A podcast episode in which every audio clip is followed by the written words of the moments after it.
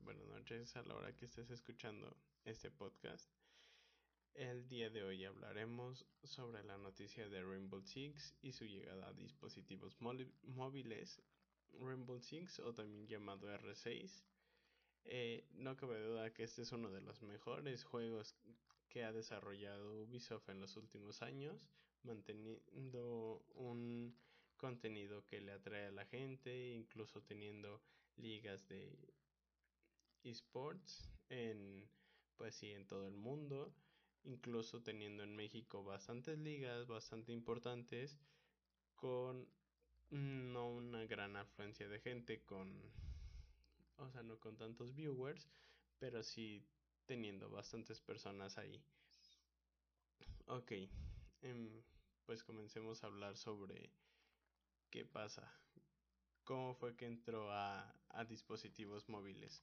Ok, la, la idea de, de llevarlo a dispositivos móviles comienza en el 2020. En el 2020, por ahí de junio, fue que llegó a dispositivos móviles. Esto no hubo ningún lanzamiento por parte de Ubisoft, que es la, sí, la desarrolladora del videojuego.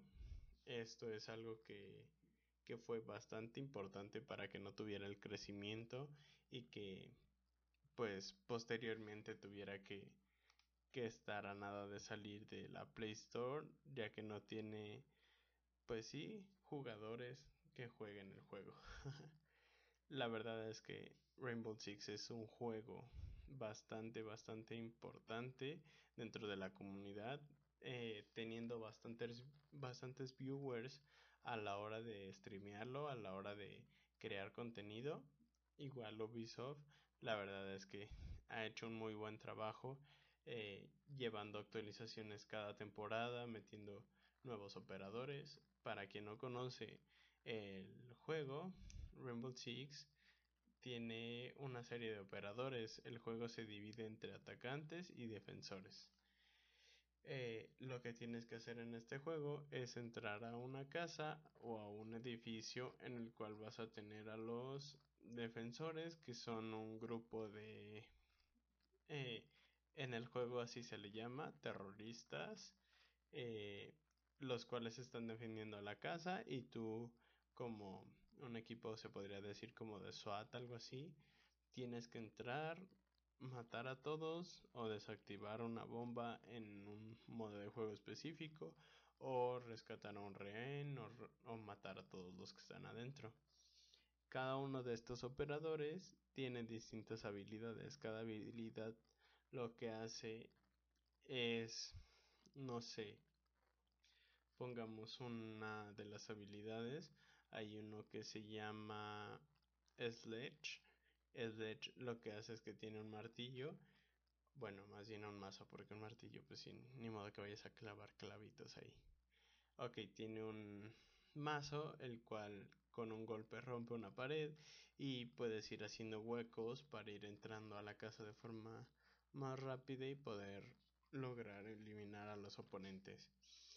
Eh, ok, hablando un poquito más sobre ¿Qué pasó cuando entró a dispositivos móviles? La verdad es que como ya les comenté tenía muy poco eh, muy pocos jugadores por lo cual está pendiendo de un hilo para salir de, la Play Store.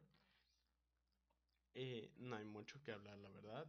A continuación les pasaré unas imágenes sobre cómo era Rainbow Six en dispositivos móviles al final la la gente de dispositivos móviles o los gamers que juegan en dispositivos móviles no nos meteremos entre quién es gamer y quién es no por jugar en dispositivos móviles pero el chiste es que eh, pues no, no tuvo como esa gran ese gran apoyo.